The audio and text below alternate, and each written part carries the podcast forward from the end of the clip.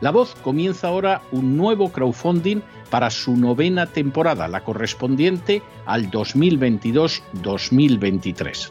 Lo hace además en unos momentos en que la libertad de expresión está más amenazada que nunca en décadas en España, en Hispanoamérica y en el resto del mundo.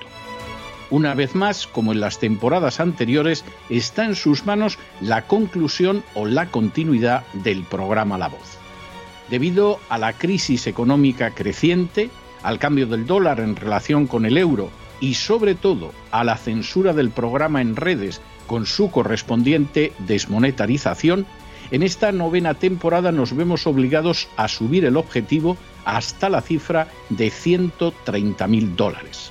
Con el crowdfunding se mantiene la emisión en directo, en abierto y de forma gratuita del programa a través de YouTube, iBox, SoundCloud, Spotify, Apple Podcasts, Google Podcasts, Tunnel y Stitcher.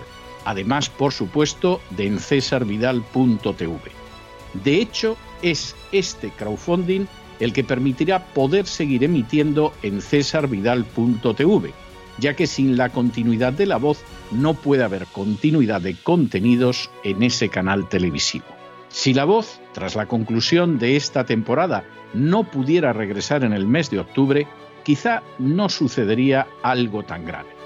Una vez más, habría quedado de manifiesto como tantas veces a lo largo de la historia de las naciones hispanas, que para muchos es preferible quejarse, protestar o amargarse a enfrentarse de manera práctica con un problema concreto. No pasaría nada.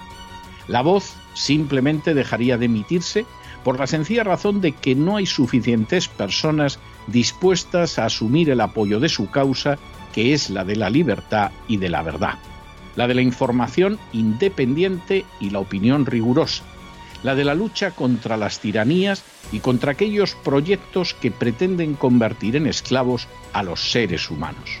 Si piensan que merece la pena seguir escuchando día a día la voz, son ustedes bienvenidos a la hora de contribuir al nuevo crowdfunding que permitirá que puedan escuchar este programa radiofónico una temporada más.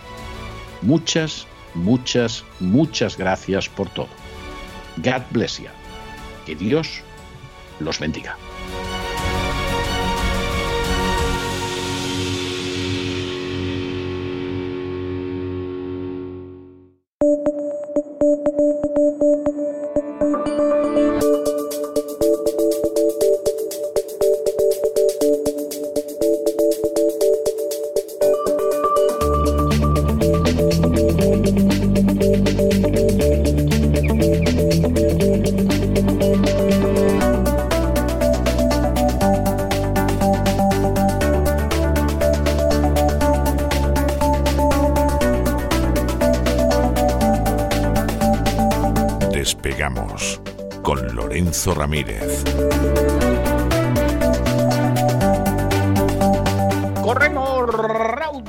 Hacia nuestro avión, atravesamos el umbral, nos tiramos en plancha sobre los asientos, nos abrochamos los cinturones,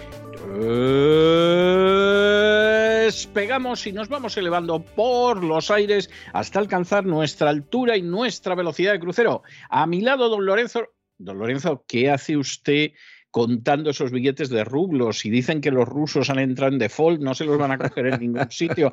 Muy buenas noches, ¿cómo está usted? Muy buenas noches, buenas noches, don César. De monedas vamos a hablar hoy. Además, luego seguramente también en Así fue España hablaremos un poco de monedas, ¿verdad? Porque había un visigodo por ahí que también acuñaba, que me lo he estudiado hoy. Madre mía, los rublos que dijo que efectivamente se necesitaba la moneda.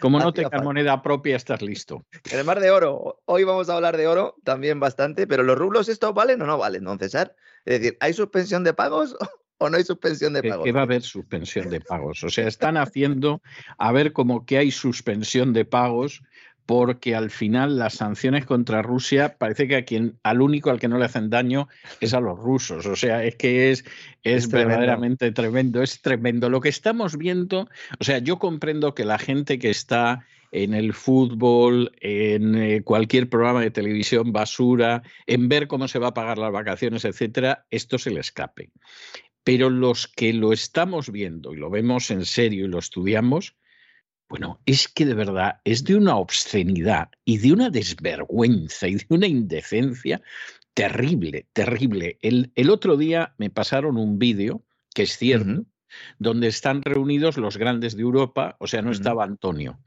Y eh, estaba Boris Johnson, estaba, estaba Biden, estaba también Trudeau. Esa es la del G7, la del G7. exactamente, la von Bruggen, etcétera, la del G7. Y empieza a decir Boris Johnson que aquí nos vamos a quitar la camisa para ver si damos un aspecto masculino como Putin y todo lo demás tú dices, pero, pero esta chusma. O sea, Empezó la broma con la chaqueta, ¿no? Luego dice la, Luego ya fue yendo. Úrsula von der Bruggen se pone tontorrona hay un momento en el que se pone tontorrona y dice a ver si al final, y ya dice Trudeau, anda, callaros y dejar de hacer el imbécil, a ver si van los fotógrafos y ya nos quitamos la chaqueta y lo que Exacto, y lo que sea. O sea, es algo, es, es una imagen, la en esta que siempre va de, de, en fin, de sorcasta, una tipa que ha debido tener los hijos por correspondencia, porque es una coneja.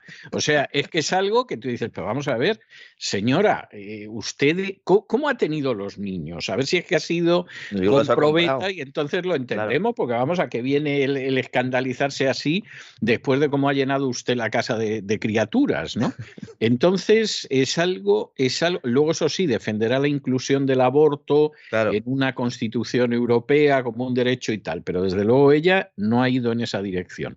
Pero tú los ves y dices, pero es que estos del G7, todos los que están en esa mesa son unos manguis. O sea, es que, es que es el comportamiento, los modales y la expresión de los manguis. Y eso que es en el momento en el que es el posado, la gente no sé si sabe, cuando hay un acto de estos, hay una especie de posado, los fotógrafos pues hacen sus fotillos, alguien graba en vídeo, como es eh, este el caso, y luego pues empieza la reunión. Es decir, en estos términos hablan cuando todo el mundo les está viendo. Pues imagínense cuando no les están eh, viendo, ¿no? Hoy vamos a hablar también de esa reunión del G7, un G7 que pone sanciones sobre productos que no tiene el G7, lo cual es, es, es increíble. Y yo creo que más preocupante que eso, que evidentemente lo es, don César, es que luego todos esos medios de comunicación, incluso grandes medios internacionales, que, más que menos tenían ganado una cierta reputación. Evidentemente, eh, pues eh, si muchos no están escuchando, ¿no? En países que no sean occidentales o que no sean de la OTAN, dirán, bueno, pues la agencia Bloomberg nunca me he creído lo que dicen, pero son medios de referencia, Financial Times, la agencia Bloomberg, y que mientan y que manipulen tan burdamente, yo de verdad es que ni siquiera eh, cuando he hecho estudios, ¿no? Sobre la propaganda de entreguerras o incluso de la Segunda Guerra Mundial, comunista y nazi, no podemos encontrar nada parecido porque aquello se sabía que era propaganda y esto se intenta disfrazar de otra cosa, ¿no? Y la hacían mejor. O sea, yo al final tengo que... Vamos a ver, la propaganda que estamos sufriendo ahora mismo en Occidente es tan indecente y tan falsa como lo que pudiera hacer Goebbels. Pero Goebbels lo hacía mejor. O sea, encima es eso. Es decir, esto es un cuadro y esto es otro cuadro. Sí, es cierto, los dos son dos cuadros. Oiga, pero es que esto lo ha hecho mi niño de cinco años con los deditos y este otro es las meninas. Y entonces en eso estamos.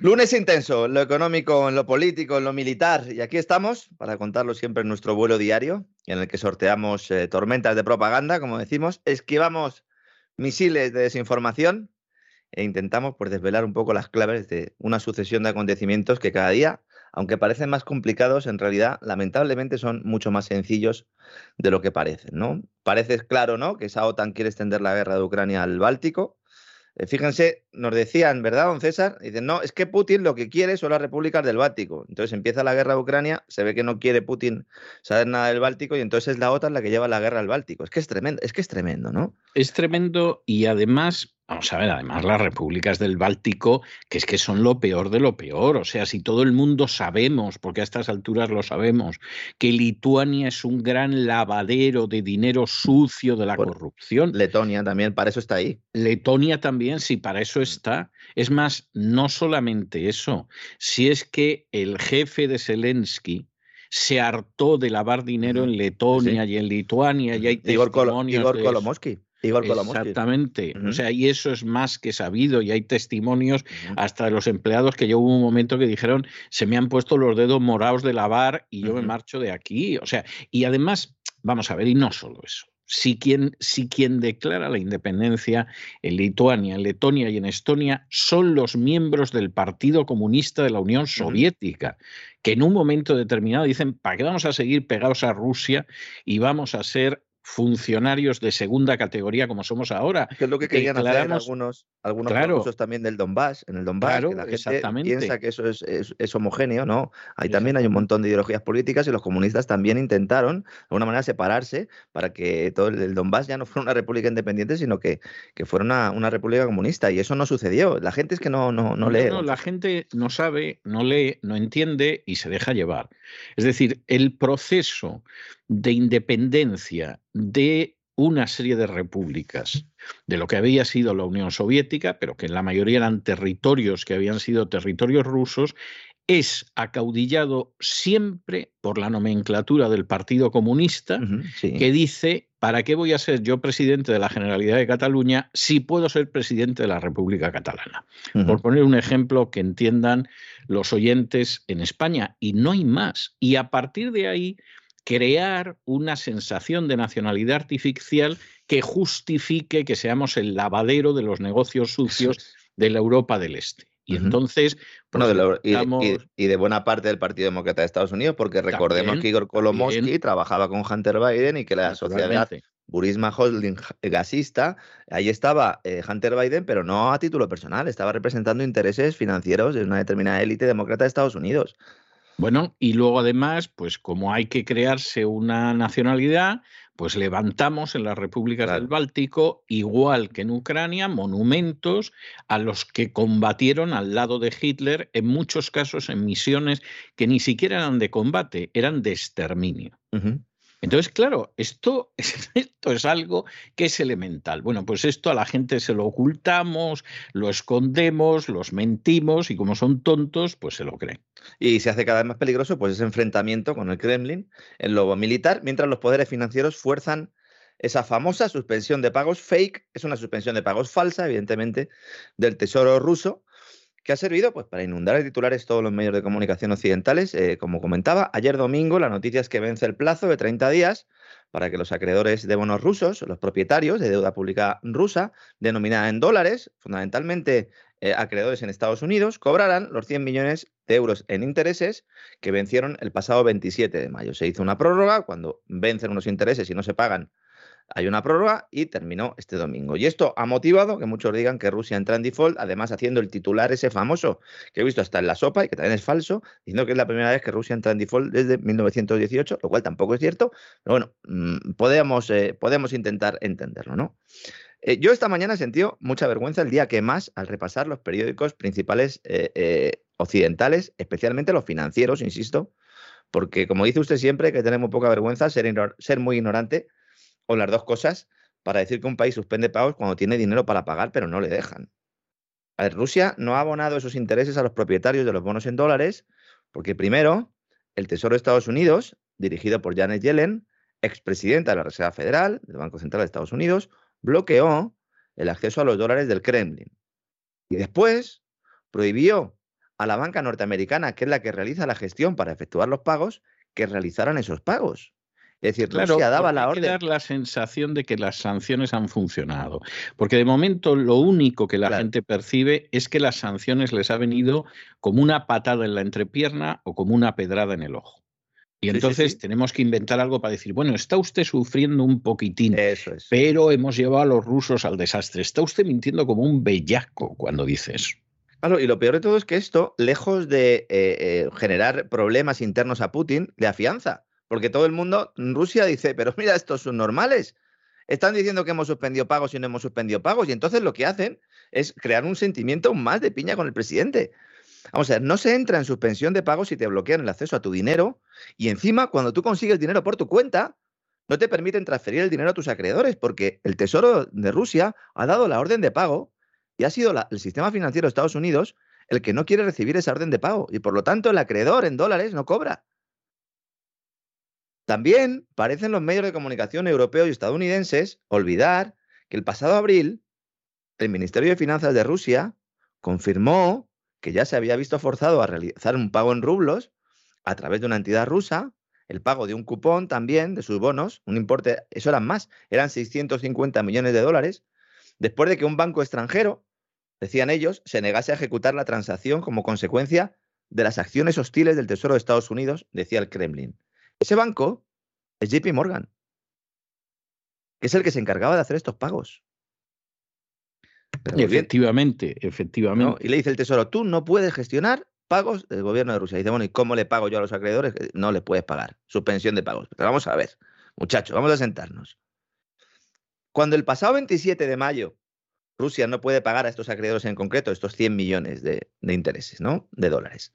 Y se concede de forma automática la prórroga de un mes, que es lo que establece la regulación en los mercados de deuda. Lo que dice el Kremlin es, oigan, si no me dejan ustedes utilizar el sistema financiero occidental para pagar los intereses de sus bonistas en dólares, entonces lo que vamos a hacer es, vamos a pagar la deuda externa a través de Gazprom Bank, del banco de Gazprom, que es el único que ustedes me dejan tener abierto y funcionando, porque claro, como ustedes me compran el gas y el petróleo, pues en algún sitio me tienen que pagar y como no me querían pagar en rublos, pues hemos hecho estas cuentas famosas de Special K que ustedes pagan en, euros o en dólares y yo las transformo a rublos. Y dice, bueno, pues vamos a crear otras que van a ser las cuentas Special I y Latina. Y ustedes vienen aquí y yo les pago ¿eh? la cantidad que sea necesaria, se la pago en rublos, porque es que ustedes no me dejan pagarles a través de su sistema financiero, ¿no? Bien. Y esta es la clave a pesar de las sanciones occidentales y de los problemas que han tenido todas las economías mundiales con el golpe de la pandemia, voy a dar algunos datos que más de uno se va a quedar a cuadros, como se quedaron algunos de nuestros amigos, incluso los, los que nos acompañan desde hace tiempo en el programa El Gran Reseteo del sábado, que, bueno, pues eh, la verdad es que yo estoy contento, ¿no? Por la recepción que tuvo el, programa, supongo que usted también, don César, pero estoy bastante triste por, ver que es información que tendría que llenar las portadas de todos los periódicos del mundo, porque no es una gran investigación, simplemente es acudir a las fuentes y explicar lo que está sucediendo en los países que nos están diciendo que está sucediendo otra cosa, como en el libro Un Mundo Feliz o en 1984 de George Orwell. Atención al dato. Eso es lo terrible. Es decir, vamos a ver, eh, eh, ni usted está sobornando a, personajes del mundo de la conspiración para que le pase datos, ni yo almuerzo con garganta profunda, ni don Isaac ha seducido a una bella espía para que le dé información. eso no podemos descartar todavía, eso no es destacable. Pero de momento que yo sepa no ha sucedido y si ha sucedido con la discreción propia de un caballero no nos lo ha contado. Pero, pero en cualquiera de los casos, eh, la cuestión a la que vamos es que estos datos están ahí. O sea, como decían en Expediente X, la verdad está ahí fuera. El problema es que lo que sucede con los medios y con los políticos es que prefieren propalar la mentira. Una mentira que atonte y engañe y ovejunice al pueblo para que ellos alcancen sus objetivos.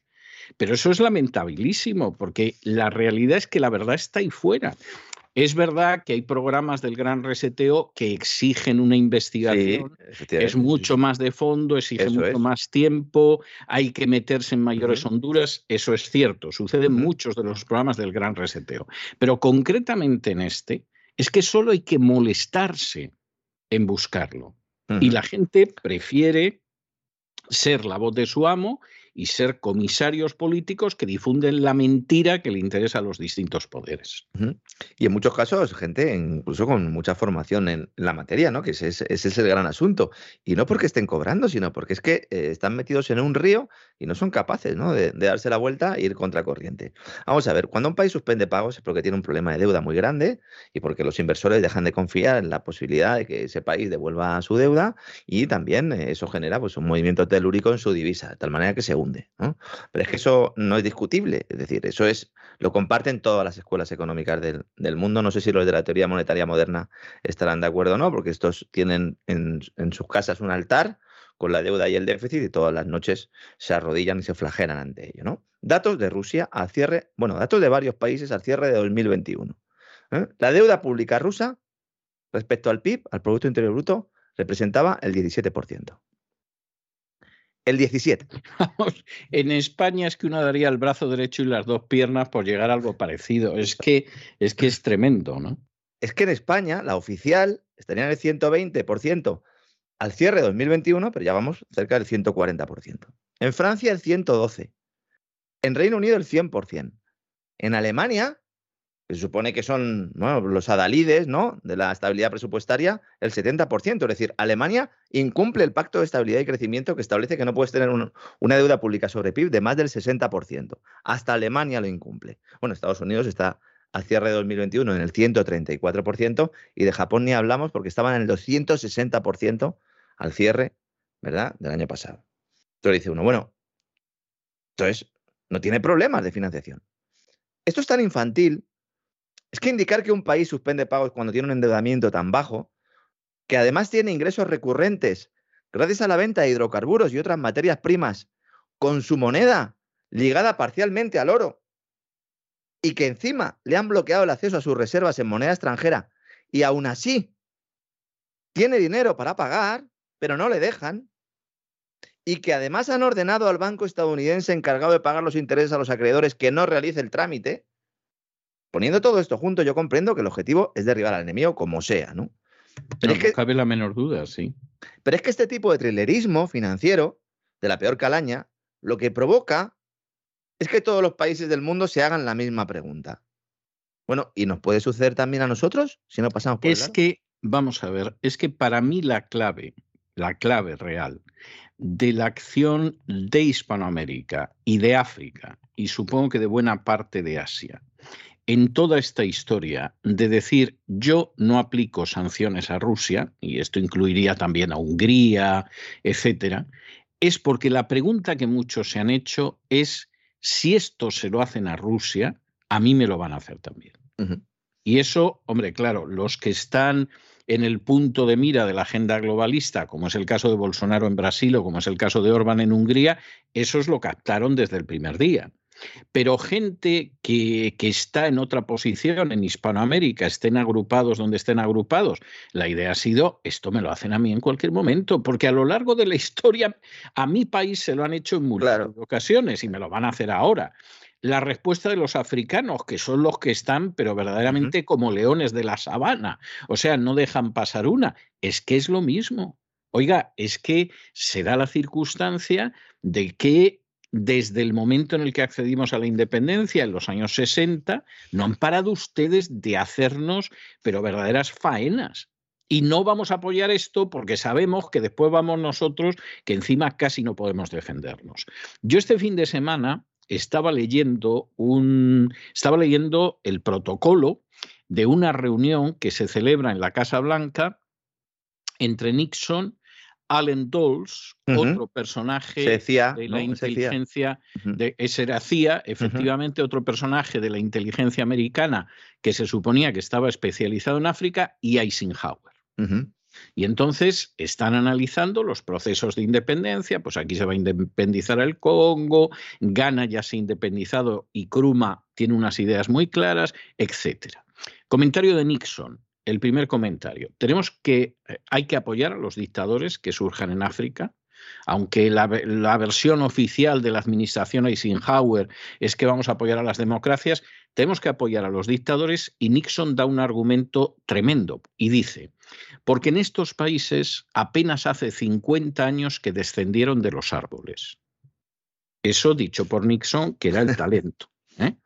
En ese momento, uno de, de la inteligencia dice, bueno, y en muchos países no han bajado del árbol todos. Estupendo. ¿eh? Esto, esto da una idea de la visión, insisto, Nixon, que efectivamente posiblemente ha sido la cabeza más inteligente que ha habido en la Casa Blanca a la hora de ver los problemas geoestratégicos. En ese momento era el vicepresidente de Eisenhower todavía. Y a continuación se dedican a pensar en los golpes de Estado que van a dar en África, que se hartaron de dar golpes de Estado fundamentalmente para mantener el control sobre las eh, en, en, algunos casos dándose un golpe de Estado contra un golpe de Estado previo que habían hecho ellos también. Exactamente. Sí, porque esto sucede, pero también pasó en Vietnam y ha pasado en otros sitios. O sea, eh, la guerra de Vietnam, que eh, se ha hecho un esfuerzo considerable para que la gente no la recuerde, bueno, pues hay que recordar que hay una serie de golpes durante la guerra de Vietnam en que Estados Unidos impulsa un golpe, al cabo de unos años se ve que el golpista de turno eh, ha perdido el control y entonces impulsa otro golpe contra ese golpista y así sucesivamente. Entonces, con una experiencia de este tipo, que a lo mejor el señor que vive en Alemania o en Italia o en Ohio no tiene ni idea de lo que va. Sin embargo, la gente que vive en Hispanoamérica y que vive en Asia y que vive en África se conoce el panorama. Y dice, no, no, no, no, no, no, no O sea, no pretenda usted que yo me sume a eso, porque aparte del daño económico que me hace, a mí nadie me garantiza que en un momento determinado no me van a dar ustedes un golpe. Y por cierto, a ver si alguien me aclara por qué de los cinco presidentes que en, África, que en África se pronunciaron directamente contra el coronavirus, las pruebas del coronavirus y la vacuna del coronavirus, los cinco murieron. Sí, sí. ¿Eh? Mm, esto puede ser casual, es un continente proceloso, mm. ¿no? Sí, pero normalmente hicieron lo mismo, pero se colocaron de perfil. Normalmente los presidentes de África se suelen morir en la cama, ¿eh? más que asesinados. Eh, sí. Sí, los, sí, visigodos, los, visigodos les habrían tenido envidia hoy que vamos Totalmente, ¿no? Y algunos, algunos además eh, han durado décadas porque los apoyaba Estados Unidos, como es el caso de Mobutu. Estados Unidos planea un golpe contra Patrice Lumumba que duró dos meses en la presidencia, o sea, debía ser una amenaza terrible, y subió Mobutu supuestamente para respetar la constitución y tal. El tío se tiró décadas como dictador respaldado directamente por Estados Unidos. Que efectivamente la, principal, eh, la cosa más, eh, yo creo que más importante de todo lo que está sucediendo es el mensaje que se está lanzando al resto del mundo. Eh, efectivamente, oiga, mi dinero está a salvo, mm, yo, Banco Central de cualquier país, incluso de Turquía, pues claro, Turquía se está moviendo ahora en un terreno también, eh, que menos mal que está actuando como está actuando, en medio de una crisis financiera también galopante, puede decir, bueno, y a mí mis reservas en dólares me las pueden robar también. Los chinos están diciendo, oiga, yo tengo muchas reservas en dólares. ¿Me están ustedes empujando a ir acelerando mi proceso de desdolarización? ¿Vamos a un proceso de desdolarización global? Pues entonces, si vamos a ese proceso, habría que preguntarle a la Casa Blanca, al Tesoro y a la CIA y al Deep State de Estados Unidos y a la City londinense eh, por qué han tardado tanto, porque Sergei Glasiev, el economista ruso, lleva diciendo eso desde hace años y diciendo además que el dólar es tóxico. Parece que le han dado la razón, entonces. ¿Cuál es el movimiento? Eh, da la sensación. Yo, yo personalmente creo que es muy complicado entender los momentos que estamos viviendo sin leer a Glasiev. O sea, estoy convencido de ello. Me lo recomendó usted, además, hace, hace ya un, tiempo y, no, le había leído muy poquito por encima y de verdad que efectivamente coincido con usted y lo he recomendado en algún programa porque me parece muy interesante para tener la visión, ¿no? Que, tiene pues, el aparato económico, financiero, la mente que lleva todo eso en, Rusia. ¿no? O sea, Rusia tiene que pagar unos 40.000 millones de dólares a inversores extranjeros a corto y medio plazo, unos 40.000 millones. Y tan solo desde el inicio de la guerra, intervención militar, como queramos llamarlo, ha recaudado el equivalente a más de 100.000 millones de dólares vendiendo gas y petróleo fundamentalmente a Occidente. Si tú debes 40.000 millones y en cuatro meses ingresas 100.000 millones de dólares, ¿qué default ni qué suspensión de pagos alma de cántaro? ¿Qué dice Rusia? Dice, vamos a ver, si Occidente nos dicen ustedes que, estamos en default, pues alguien tendrá que iniciar el proceso de default, el proceso de suspensión de pagos, porque claro, la gente no sabe, pero la suspensión de pagos se inicia cuando un acreedor que no ha cobrado, entonces va a un tribunal y entonces inicia un, proceso, que luego se denomina en España el proceso eh, concursal, si se lleva la quiebra la compañía, una suspensión de pagos ordenada y entonces pues se ponen todos los acreedores en la lista, y una intervención, etcétera, etcétera. En el caso de un país, esto lo tienes que llevar a los tribunales. Y ha dicho Rusia, vamos a ver, el que lleve hasta los tribunales, que sepa que lo va a perder porque nosotros le estamos pagando. Quien es el responsable de que a usted no le llegue el dinero es su intermediario, que además es su gobierno. Entonces, hay que llevar esto a los tribunales internacionales. Muy bien. ¿Qué pasa? Que la normativa dice que un bonista, cuando no cobra el interés, tiene tres años para reclamar su dinero. Entonces, un acreedor de un bono ruso tiene hasta tres años para recoger un dinero que ya ha puesto Rusia sobre la mesa, pero que su propio gobierno y su propio sistema financiero no le deje ir a recoger. ¿Qué va a hacer el bonista? Puede hacer dos cosas. Puede iniciar el proceso concursal o esperar. Rusia ha dicho, el que me lleva a los tribunales ya sabe lo que toca, se le considera una acción hostil. Bueno, pues de momento eh, son ahora, hora española, cerca de las 4 de la tarde de la española, nadie ha presentado ningún proceso concursal, a pesar de que todos los titulares dicen que Rusia entra en suspensión de pagos. Y luego hay otro elemento importante. Cuando eh, a un bonista no se le paga, ese bonista, si tiene contratado un seguro de impago, va a su aseguradora para cobrar ese seguro. Estos son los famosos CDS, que se pusieron muy de moda en la anterior crisis financiera, porque todos mirábamos los Credit Default Swaps, son las iniciales de Credit, Default Swaps, que es un derivado que sirve para cubrir el crédito, y de esa manera veíamos si el mercado consideraba que había un determinado riesgo de impago para la deuda española, portuguesa, italiana, ya recordarán todos nuestros amigos seguro todo esto, ¿no? Bueno, estos CDS fundamentalmente están en la City y en Wall Street. Entonces el bonista tiene que ir a un banco de la sitio de Wall Street para pedir que le paguen ese CDS. Un CDS que si Rusia estuviera en suspensión de pagos tendría un coste altísimo, porque claro, para asegurar algo que tiene un riesgo muy elevado y que incluso está en suspensión de pagos, pues te van a pedir mucho dinero. Pero es que los CDS no están reflejando esto porque el mercado no se cree algo que es solo pura propaganda. Pura propaganda. Y eso lo sabe todo el mundo en Wall Street. Lo saben todos los editores de la agencia Bloomberg, de Reuters y de todos los que siguen repitiendo lo de la suspensión de pagos. Esto es como el cuento de Pedro y el Lobo. Cuando venga, nadie se la va a creer. No podemos estar mintiendo continuamente. Sí, sí, es así, es así, es así. Es, como lo del tema del oro, que también hoy noticia en todo el mundo. Ahora resulta que los países del G7, los de la chaqueta y la camisa y compañía, dicen vamos a prohibir las importaciones de oro ruso porque así vamos a reducir los ingresos del Tesoro ruso en unos 19 mil millones de dólares anuales, que es lo que ingresaría el Tesoro ruso vendiendo oro. Primera noticia que tengo yo de que en términos netos Rusia vende oro, porque en términos netos lo que hace es comprarlo. Pero bueno, ¿de dónde sale esta cifra? Esta cifra la da el secretario de Estado de Estados Unidos, Anthony Blinken. Va sin H, lo digo porque algunos que ni siquiera eso. Anthony es sin H, el Blinken. Hay otro que es Anthony, que sí, pero Anthony Blinken es sin H. Y dice, el oro es la segunda exportación más lucrativa que tiene Rusia después de la energía. Esto lo dice a Jake Tapper, periodista de CNN, de la CNN, ¿no? Y entonces dice, y supone aproximadamente unos 19 mil millones de dólares al año y la mayor parte de este dinero procede de los países del G7. Dice él, cortar eso, negar el acceso a estos, a estos ingresos al año es muy significativo. Vamos a ver, señor Blinken, la segunda exportación más valiosa de Rusia son los alimentos, no es el oro. De hecho, ustedes llevan semanas diciendo ¿no? que, el problema, era que Rusia no quería vender alimentos. Las ventas al exterior de productos agrícolas de Rusia superaron en 2021 los 37 mil millones de dólares. Es decir, mucho más de lo que nos dice Blinken que podría ingresar Rusia por el oro. Pero vamos a ver, aceptemos aún así lo que dice Blinken. Admitamos pulpo como animal de compañía, ¿no? Como decía aquel famoso anuncio en España. Sí. Preguntémonos, ¿Qué pasaría si los países del G7 dejan de comprar oro a Rusia? Pues que de forma automática el precio del oro en el mercado, ¿qué hace? Pues subir. Es lo mismo que lo del gas. Porque se produce una reducción artificial de la demanda. Un embargo político por el cual Occidente renuncia al oro ruso y si renuncias al oro ruso se lo tendrás que comprar a otro, ¿no? Muy bien, pues vayamos entonces a mirar qué países tienen oro. ¿Qué países son los mayores productores de oro? ¿Sabe cuál es el primero? China. ¿Qué le vamos a ir al G7 a comprar el oro a los chinos? Que otra cosa es que nos lo vendan, ¿no? El segundo país es Australia.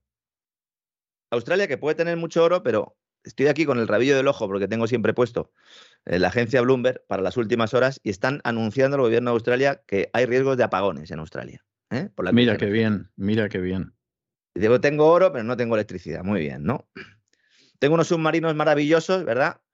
para el AUKUS, pero no tengo electricidad. El tercer país productor de oro es Rusia. Y el cuarto y el quinto son Estados Unidos y Canadá. Por lo tanto, estamos en un nuevo caso de manipulación de intereses europeos, porque Australia, Canadá, Estados Unidos se benefician de este embargo al oro ruso. Y está por ver. Naturalmente. el alemán ha dicho, oye, vamos a pensarlo esto un poco. El presidente del Consejo Europeo también, el Michel, ha dicho, oye, eh, vamos a pensar esto un poco, que a lo mejor nos estamos pegando un tiro en el pie, ¿no? Y todos los que estaban ahí han pensado, pues no es eso lo que llevamos haciendo desde el minuto uno. Ahora vas a andar con remilgos. Está por ver cómo recibe esto la City de Londres, porque la City de Londres es donde están los principales mercados financieros ligados al metal amarillo. Ese oro papel yo denomino oro papel generalizando, que son todos los valores activos que en realidad están ligados al oro, pero no son un lingote. Que ese es el mercado más manipulado que hay del mundo. No porque lo diga yo, sino porque prácticamente a todos sus jugadores, a todos sus players, a todos los bancos que han trabajado con él les han sancionado en algún momento por algún lío relacionado con la manipulación del precio del, oro. Bueno, y, del LIBOR y de los intereses, etcétera, etcétera, ¿no? Y están viendo que cómo suben las cotizaciones. Esto beneficia a Rusia, que va a seguir vendiendo el oro, porque, vamos a ver, es que de verdad tener que explicar esto. El, oro es un, es un bien escaso que eh, se necesita, sobre todo en periodos inflacionarios, para conseguir que los países no quiebren. Vamos, de manera sencilla. No voy a hacer aquí un tratado sobre la importancia del oro. Ahora mismo hay demanda de oro, evidentemente. Pues si hay demanda de oro y tú le dices que no le compras al tercer productor, pues ya sabes lo que va a pasar. Que va a subir el precio, la demanda va a seguir siendo la misma y además tú te tienes que buscar un cliente nuevo. Por no hablar de lo contentos que estarán los países que no siguen los dictados OTAN y que van a poder comprar oro ruso con cierto descuento. La India es el caso claro. China también podrá comprar ese oro ruso. Y Turquía, que bueno, está ahí, OTAN sí, OTAN no, está ahí moviéndose ¿no? en esa bisagra constatando que el que se quiera oponer al dictado se puede oponer. Que esto también es importante, ¿no? Por cierto, que otra cosa que nos está diciendo aquí es que a Rusia en estos momentos no le interesa vender oro, porque precisamente lo que ha hecho el Tesoro es establecer un tipo de cambio fijo para adquirir el oro de sus mineros y así respaldar al rublo. No es un patrón oro rublo, porque solo compra lingotes a un precio fijo. En realidad estaría expropiando parcialmente a sus propios mineros porque les está comprando a un tipo, mm, de, a un tipo de cambio creado para respaldar al rublo. Entonces, mientras refuerzas al rublo, fastidias un poco a tus mineros, pero bueno, como política monetaria es inteligente, ¿no? Así que estamos ante otro ejemplo más de propaganda que además es una medida para encubrir inflación en Occidente. Y estamos hablando de más dinero para Estados Unidos, más inflación para los pobres esto a lo mejor alguno es lo que considera que es la democracia. A lo mejor es que esto es la democracia y estamos equivocados los demás. ¿No? Si todo esto realmente golpeara la economía rusa, si existiera un default real, entonces, ¿qué estaríamos viendo? Pues como el rublo se desploma, ¿no? Frente al dólar. Tendría que estar en caída libre. Pero no es así. Se mantiene estable tras haber protagonizado una escalada histórica, favorecido, eso sí, Conviene recordarlo porque hay muchos también que se suman ¿no? a un bando, en este caso el ruso, sin ser críticos, hay que ser críticos. El rublo eh, es fuerte ahora mismo en buena medida porque hay controles de capitales que mantiene el Tesoro ruso. Subió mucho los tipos de interés, mm, estableció una serie de controles de capitales, forma defensiva, evidentemente. Luego bajó ya tipos de interés, pero los controles de capitales se mantienen. Evidentemente, esto influye, ¿no? Pero aún así, los datos y los hechos nos muestran una realidad completamente divergente a la que estamos viendo, insisto, en Financial Times, en Bloomberg, en la agencia Reuters. Apagón informativo absoluto de las fuentes. Y encima, los encargados de trasladar informaciones, pues son meras correas de transmisión de un agente que hace tiempo que se están pasando la democracia por el forro, ¿no? Otra medida del G7, los de las chaquetas. Está bien el ejemplo de las chaquetas, ¿verdad? Porque más chaqueteros que estos dicen, vamos a limitar el precio del petróleo ruso. Dice, pero vamos a ver, si el petróleo es ruso, ¿cómo vas a limitar tú su precio? Dice, vamos a limitar el precio. Objetivo liderado por Estados Unidos y al que se opone Alemania, que ve cómo poco a poco se va cumpliendo el guion de su apocalipsis energético y cuando se dé cuenta, estamos en pleno verano y el Ejecutivo germano, como dijimos la semana pasada, ya ha tenido que pasar la fase 2 de su plan de emergencia, el paso previo a establecer racionamiento de consumo eléctrico a hogares y empresas, Alemania está diciendo ahora todo que no, pero a lo mejor es demasiado tarde. A lo mejor ya es que tienes a, al señor viviendo en tu casa y con el cepillo de dientes ya, ¿no? En el cuarto de baño. A ver cómo le dices ahora que se vaya. Se ha metido hasta la ropa en el armario, ¿verdad? Y hablando de poderes, detrás de la sombra, entonces ahora hay que mencionar lo de Sánchez, ¿no? Lo, que está pasando en España, de verdad, tiene mucho que ver con esto y lo más sangrante. Lo de España creo que es maravilloso. Creo que en Madrid están ustedes encantados de lo que pasa. es que vamos a ver, lo de este fin de semana eh, ha sido ya lo que nos faltaba, ¿no? Decíamos ya nosotros hace unos días, ¿verdad? Sánchez se va a hacer un zapatero. Sánchez va a salir en cualquier momento y va a decir que le han abandonado los poderes y todas estas cosas, ¿no? se ha hecho una mezcla entre Zapatero y Rivera, ¿no? Sale el sábado, Consejo de Ministros Extraordinario, plan anticrisis electoral, ahora vamos a dar algunas claves. Titular del diario El País, el diario del régimen, Además, el máximo accionista es Amber Capital, el que ha ayudado al gobierno a asaltar Indra. Luego también vamos a hablar de esto, ¿no? Sánchez, dos puntos. Este es un gobierno incómodo para algunos sectores económicos. No nos quebrarán. El presidente llama a sus votantes y a su ejecutivo a la resistencia. ¿Sabemos? ¿La resistencia contra quién? ¿Contra los ciudadanos o qué? No, ahora ya dice que es que hay una conspiración del IBEX que le quiere derribar. ¿Mm? Vamos a ver, señor Sánchez. Eso no se lo cree Sánchez ni harto de vino de si, jumilla. Si existe esa conspiración, que ahora vamos a, a decir lo que tiene de cierto y lo que no, son los mismos que te han puesto, Sánchez. Es decir, si hay unos tipos que te pueden sacar, que te quieren quebrar, cuando hasta hace cuatro o cinco días eras el rey del mambo, según lo que nos estabas diciendo, incluso estabas aspirando a la Secretaría General de la OTAN, es por algo. ¿O qué pasa? ¿Que ha habido elecciones en Andalucía y entonces ya no te cogen el teléfono? ¿Y estás preocupado porque lo primero que hizo Sánchez, recordemos, ¿qué hizo? Lo primero que hizo, reunirse con George Soros. Lo primero. Entonces, si hay unos poderes de, de, grandes empresarios y de grandes capitales, que los hay, evidentemente, pero que son los mismos que te han puesto a ti, Pedro Sánchez, ahora porque se estén apartando de ti, porque piensan que Feijó puede funcionar, no me vengas con el cuento de no nos quebrarán, ¿no?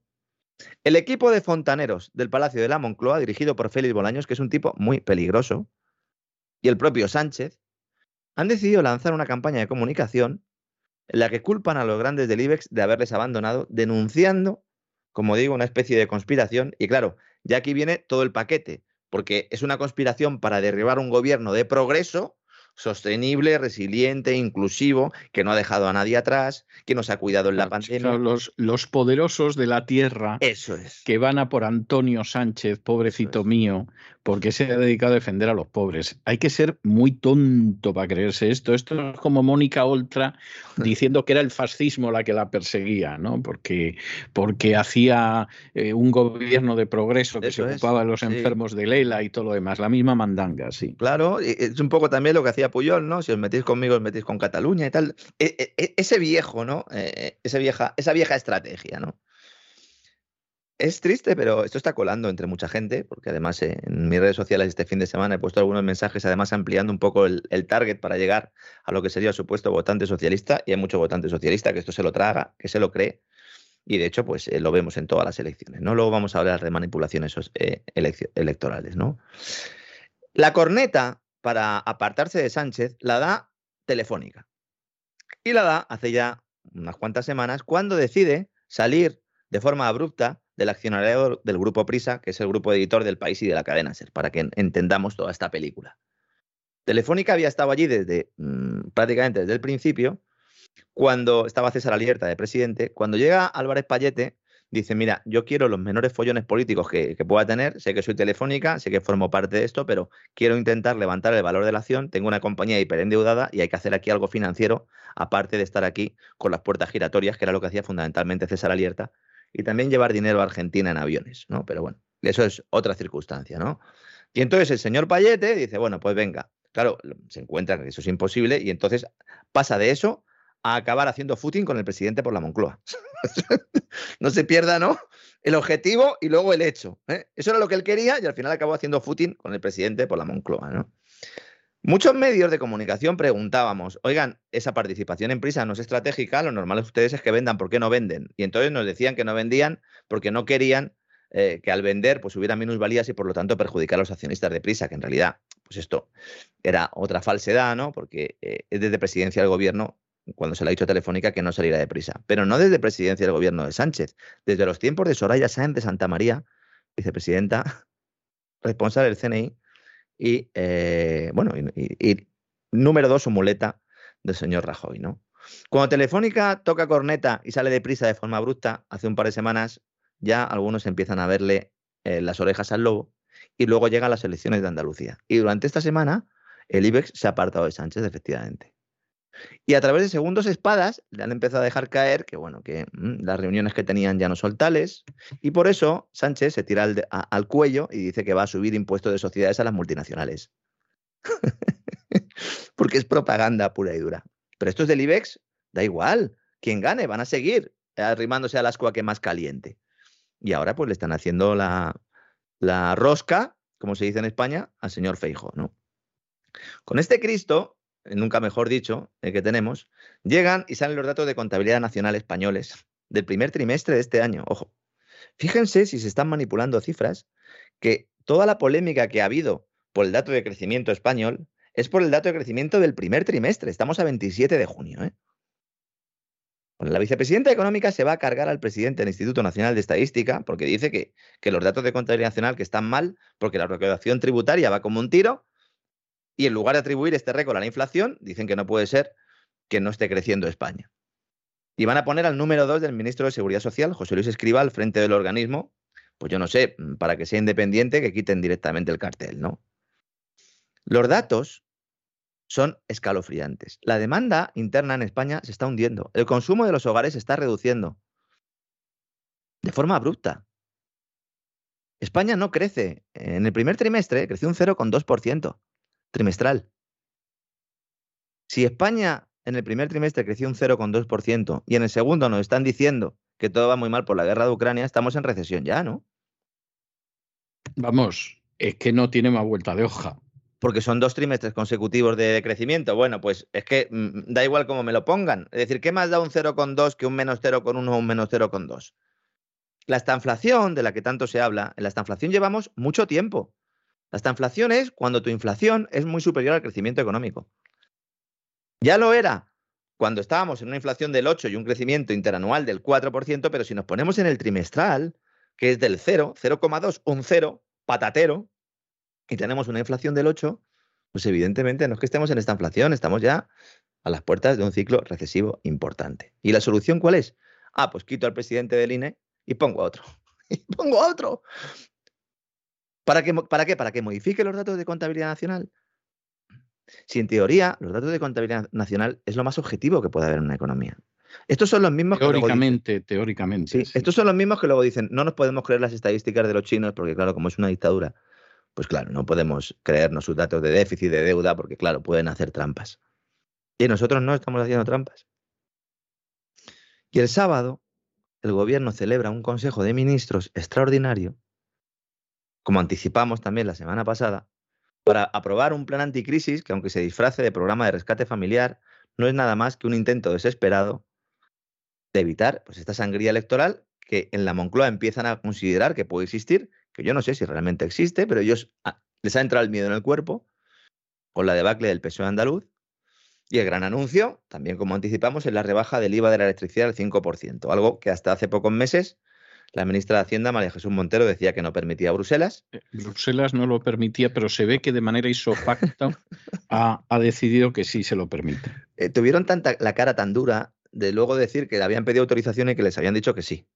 Ah, bueno completamente falso también. Lo que habían es, la oposición había enviado una carta a la Comisión Europea para, preguntarles, oigan, ¿realmente ustedes no permiten rebajar el IVA? Y dijeron la Comisión Europea, no, no, ustedes hagan lo que consideren oportuno. ¿Mm? Y se han sacado de la manga un cheque de 200 euros para rentas bajas y el, y el tan cacareado impuesto a las empresas eléctricas. Vamos a ver, el famoso cheque de 200 euros. Es que esto es ver a Zapatero otra vez, don César. Es verle otra vez. Uno se lee el BOE, en el que se publica el Real Decreto Ley, que se publicó el domingo, lo tienen ahí en Internet. El dinero este lo pueden solicitar solo aquellos asalariados, autónomos y parados, que estén inscritos además como demandantes de empleo en, el antiguo INEM, y que residan en hogares en los que la suma de las rentas que perciban todos sea inferior a 14.000 euros. Esto no lo dijo Sánchez el sábado, ¿verdad? y cuyo patrimonio, además, una vez descontada la vivienda habitual, no supere los 43.000 euros. Bueno, alguno dirá, bueno, pues a lo mejor algún pensionista con renta baja o persona con ingreso mínimo vital cumple esto y puede obtener ese cheque. Pues no, quedan excluidos expresamente aquellos que cobran el ingreso mínimo vital y los pensionistas. El gobierno dice que le va a dar el cheque a 3 millones de personas, pues yo no sé dónde están, como no sé los que van a venir saltando la valla. Sí, desde luego. A lo mejor es que es para ellos y luego, pues no sé, a lo mejor se les permite votar o algo, ¿no? Castigo fiscal. Bueno, hombre, les van a retirar hasta los antecedentes penales. Eh, lo está diciendo directamente el Ministerio de Justicia para que puedan obtener cuanto antes la nacionalidad y puedan votar. Claro, claro. O sea, están haciendo un llamamiento a los delincuentes para que se conviertan en ciudadanos españoles y voten. Algunos, es tremendo. Algunos no sabemos ni cómo se llaman, porque no tienen ningún documento de identidad, pero le vamos a quitar los antecedentes. Es maravilloso. Por cierto, estos cuando estos que vienen aquí tal y los vacunan en los centros estos, ¿Les ponen la vacuna del COVID a estos? ¿O no? Mm, otra verdad incómoda, ¿verdad, señores? Cuidado con el COVID, cuidado con el COVID, que eh, el otro día estuve viendo una intervención del consejero delegado de Deutsche Bank y dice que en otoño e invierno otra vez sacan la pandemia a relucir para justificar mm, bueno, pues medidas económicas y políticas de todo calado. Hablaremos de ello seguramente en próximas semanas. Centrémonos en el plan este anticrisis. La tercera gran medida, ¿cuál es? El castigo fiscal a las grandes eléctricas, ¿no? Que esto además es mundial. Hay mucha gente que me ha escrito, sobre todo Hispanoamérica, y me ha dicho, no solo es Biden y Sánchez, aquí también están sacando esto. Pues claro, si es que es de primero de manual de recesión. Tú te cargas el país, lo endeudas a mansalva, beneficias a las multinacionales y en último momento subes tipos de interés y dices que le vas a subir los impuestos a las multinacionales para que ellos también arrimen el hombro.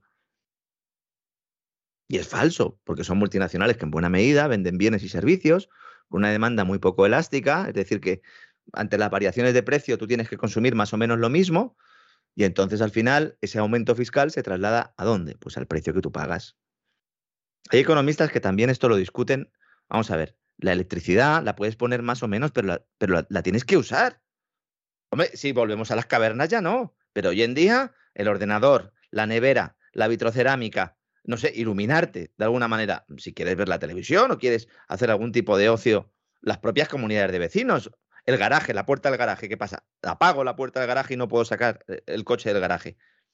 Da igual al precio que esté la electricidad, que todas estas cosas que estoy diciendo se van a seguir haciendo. Insisto, a no ser que nos queramos ir a una caverna. Entonces, evidentemente que la demanda energética en buena medida es inelástica.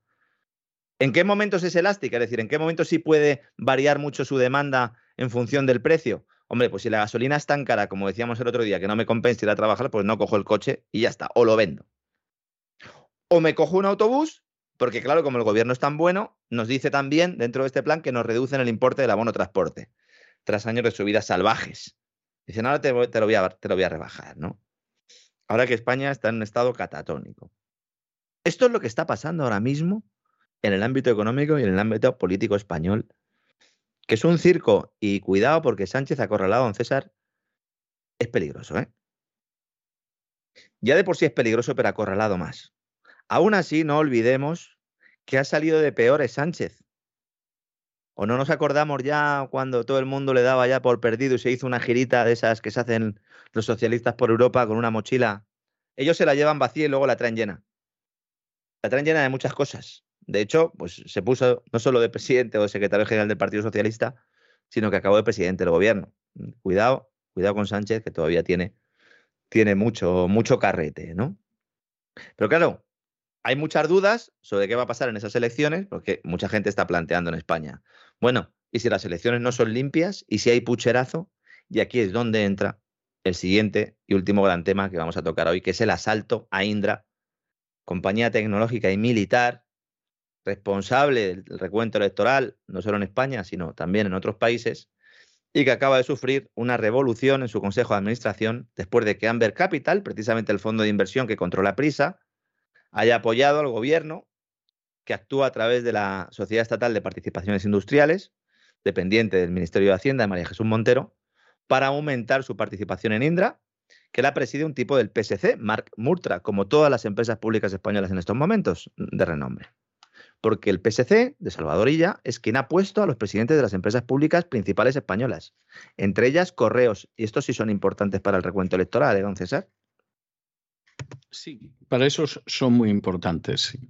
Efectivamente, mucho más que Indra en contra de lo que la gente se piensa, porque el sistema electoral español, y yo entiendo que esto a muchos les resulta duro de escuchar, porque implicaría que realmente la gente vota a determinados personajes a pesar de que sea evidente que puedan hacer mucho daño, ya no al país como tal, sino al propio ciudadano. En España, si no, si apartamos el tema del voto por correo, en el voto presencial es muy complicado, por no decir prácticamente imposible, hacer un pucherazo. Por el sistema que hay de actas y de revisión de actas.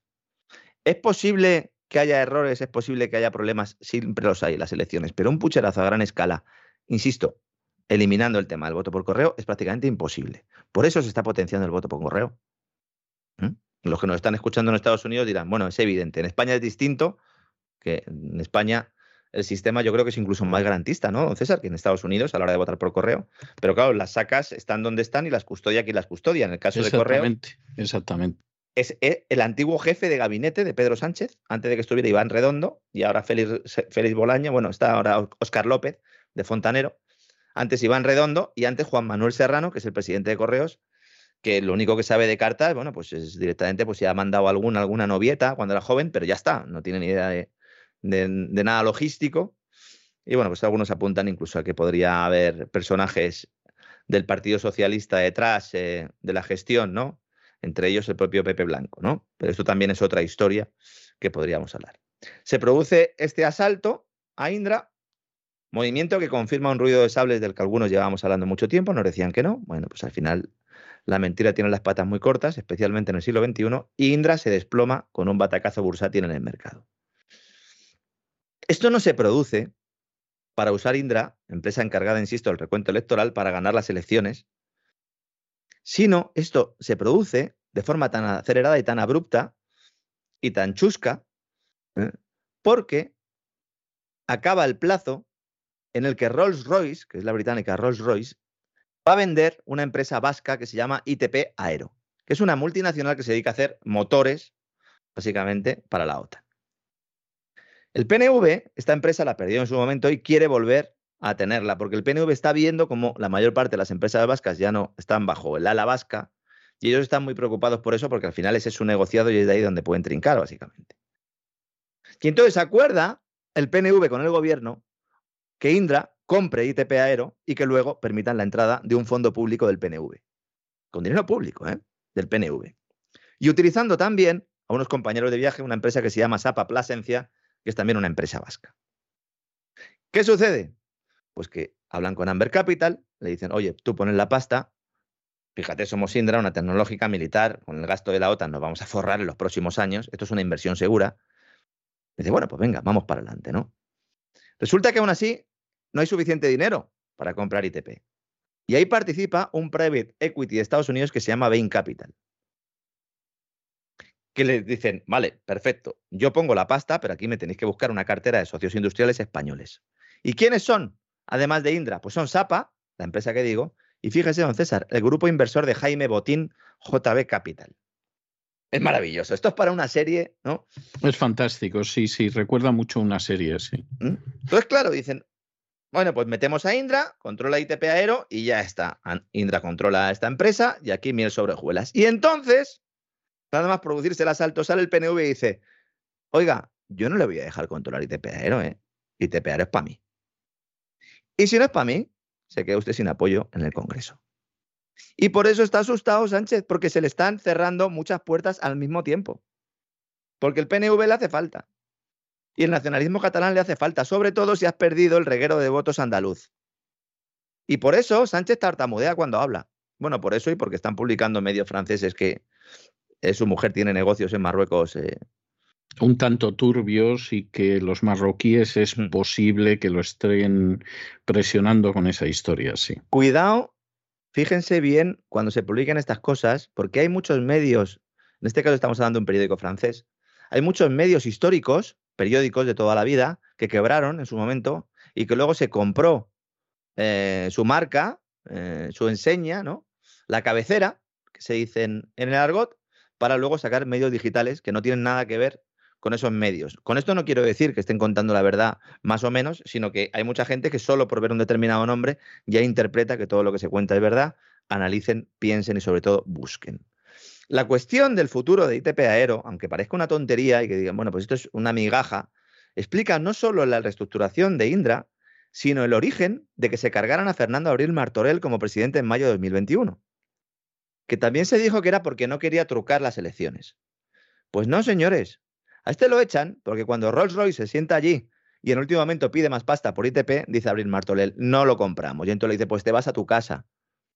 Y se lo cargan y lo echan. ¿Mm? Esto es lo que está sucediendo ahora mismo con el tema de Indra. ¿Qué sucede? Que la Comisión Nacional del Mercado de Valores ahora está haciendo el paripé diciendo que está investigando tanto Hacienda, la SEPI, como Amber Capital y a Sapa Plasencia, porque como juntos controlan un 34% del capital de Indra, tendrían que haber lanzado una oferta pública de adquisición, una OPA, porque la ley dice que por encima del 30% del capital tienes que lanzar una OPA. Pero primero, esto es muy complicado de demostrar. No lo han conseguido con otras operaciones como la de Naturgy, que era, mm, yo creo que más que evidente. Y luego, en segundo lugar, esto no va a ningún sitio. No va ¿Qué piensan? ¿Que la CNMV va a determinar que la SEPI ha tenido una alianza, un pacto de accionistas ilegal y va a obligar a lanzar una OPA sobre Indra? Y en el caso de que lo haga, y lanzan una OPA sobre Inda, entonces que se van a quedar con el 100% del capital ya directamente. Claro, es que esta es la historia, efectivamente. O sea, los que aquí están diciendo, no, es que claro, había que lanzar una OPA, es que lo legal es lanzar una OPA, etcétera. Bueno, pues primero de entrada no tienen ni idea de cuáles son las condiciones de la OPA. O sea, ni saben, en muchos casos además me temo que no saben ni lo que es una OPA, ni el plazo de lanzamiento de una OPA, que además es un mes, etcétera, etcétera, etcétera. Pero luego, efectivamente, si lo piensas, dices, bueno, y ahora dígame usted cuál va a ser la situación después de que se lance una OPA. Claro, porque si la lanza sobre el 100% del capital, se entiende que esta normativa se hace para que un accionista minoritario no se pueda quedar fuera de un acuerdo que tengan los grandes que ellos lleguen a un acuerdo y, el otro pues se quede ahí sin poder optar a vender su acción con una prima importante, porque cuando se lanza una OPA lo que se hace normalmente es ofrecer un, un importe por acción más alto que el de mercado para que sea atractivo que vendas, porque si no, no vendes, ¿no? Entonces se establece una prima, pues del 20, del 30, del 40%. Entonces lo que dice la normativa es, oigan, si se van a poner ustedes de acuerdo para controlar una compañía, pues ofrezcanle a todos los accionistas la posibilidad de pagar una prima. Y eso es lo que dice la ley. Y, yo entendería ese argumento desde el punto de vista de un accionista de Indra que diga, oiga, pero desde, el punto de vista de alguien que critica la operación por ser política, dice que hay que lanzar una OPA por el 100% del capital. Oiga, pues entonces se va a quedar la SEPI con Indra. Ya no con un porcentaje relevante, se va a quedar con todo. Pero claro, pero, pero vamos a ver si es que es algo absolutamente de sentido común. Sí, sí, sí, es evidente, ¿no? Entonces, eh, cuidado con manejarnos aquí, porque esto le interesa al gobierno. Es decir, si mañana Sánchez pierde las elecciones, diremos que ha habido pucherazo electoral. Y si las gana también, porque no estamos en un caso como el de Estados Unidos, donde ha habido una investigación y donde hay eh, documentales, donde hay investigaciones independientes que apuntan a que hay indicios eh, notables de fraude. Bueno, es que de hecho ha habido tribunales ya que han determinado, ¿no? Que en determinados recuentos ha habido lío. Pero es que aquí en España no. Insisto, el sistema es muy distinto. Otra cosa es que no nos guste el resultado de las elecciones. Y eso es antidemocrático también, ¿eh? No, es que esa, no, pero es que es que precisamente, vamos a ver, yo comprendo, o sea, yo comprendo que haya gente que no le gusten el resultado de las elecciones. Yo lo comprendo. Yo he vivido muchísimas elecciones que no me ha gustado el resultado. Pero la democracia implica que aceptas el resultado de las elecciones.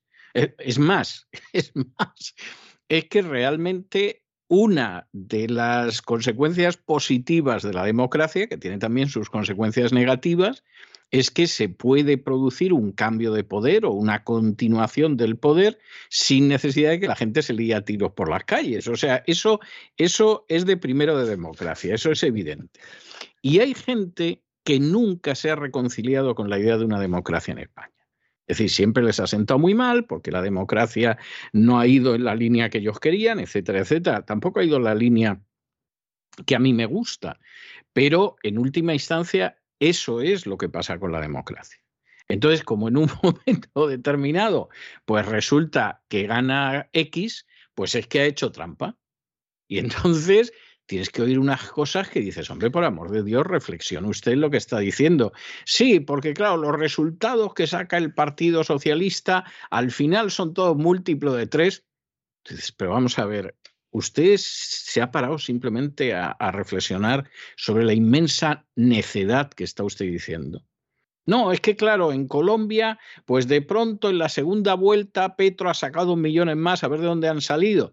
Pues hombre, de los que había en la primera vuelta, porque no sé si usted se ha enterado de que en la segunda vuelta solo fueron dos. O sea, es que... De hecho, está hecho para eso, está hecho para eso. Exactamente. Entonces, claro, es que son unos argumentos... Otra cosa es que la ley electoral ridículos. haya que modificarla, que en eso evidentemente... Bueno, la ley electoral puedes modificarla. El político de turno puede ser un sinvergüenza. Los partidos políticos pueden ser puede una haber, máquina de lío, Sí, puede haber lío también en el voto por correo. Pueden suceder muchas cosas. Exactamente. Pero claro, lo que usted no puede decir es que, bueno, de golpe y porrazo aquí, como no me gusta el resultado de las elecciones, pues tiene que ser pucherazo. ¿Por qué? Porque a mí no me gusta.